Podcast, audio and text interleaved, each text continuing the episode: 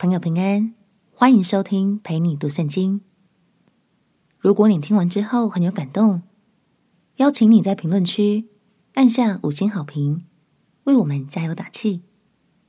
也欢迎留言写下你的收获，这样就能帮助更多朋友听见这个频道，轻松读懂神的话语。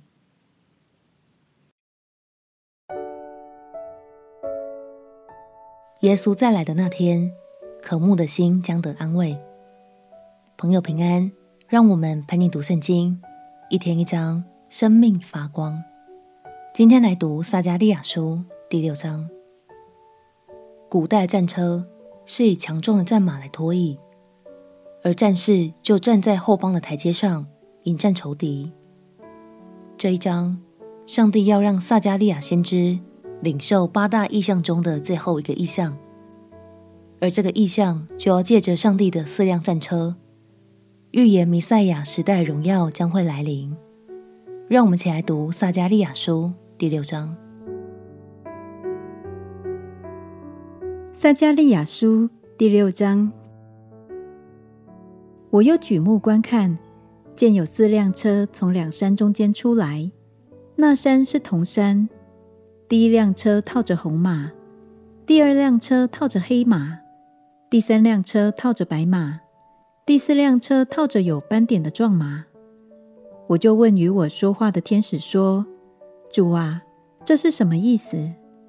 天使回答我说：“这是天的四风，是从普天下的主面前出来的。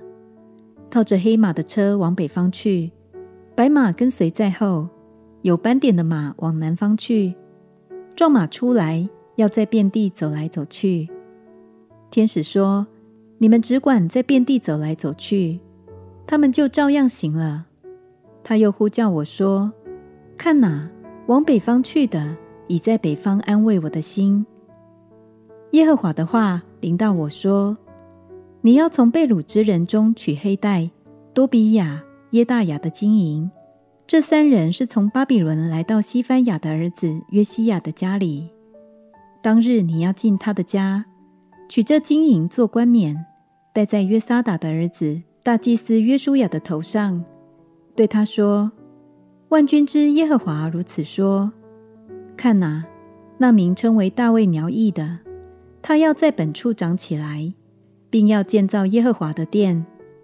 他要建造耶和华的殿。”并担负尊荣，坐在位上掌王权，又必在位上做祭司，使两职之间筹定和平。这冠冕要归西连、多比亚、耶大雅和西番雅的儿子贤，放在耶和华的殿里为纪念。远方的人也要来建造耶和华的殿，你们就知道万军之耶和华差遣我到你们这里来。你们若留意听从耶和华你们神的话，这事必然成就。天使说：“看哪，往北方去的，已在北方安慰我的心。北方对于以色列人来说，代表了罪的方位。他们的仇敌也大多来自北方，所以这预言了，当耶稣再来的日子，神的孩子将会看见罪被对付。”公义彰显，亲爱的朋友，让我们一起带着坚定的信心，盼望耶稣的到来吧。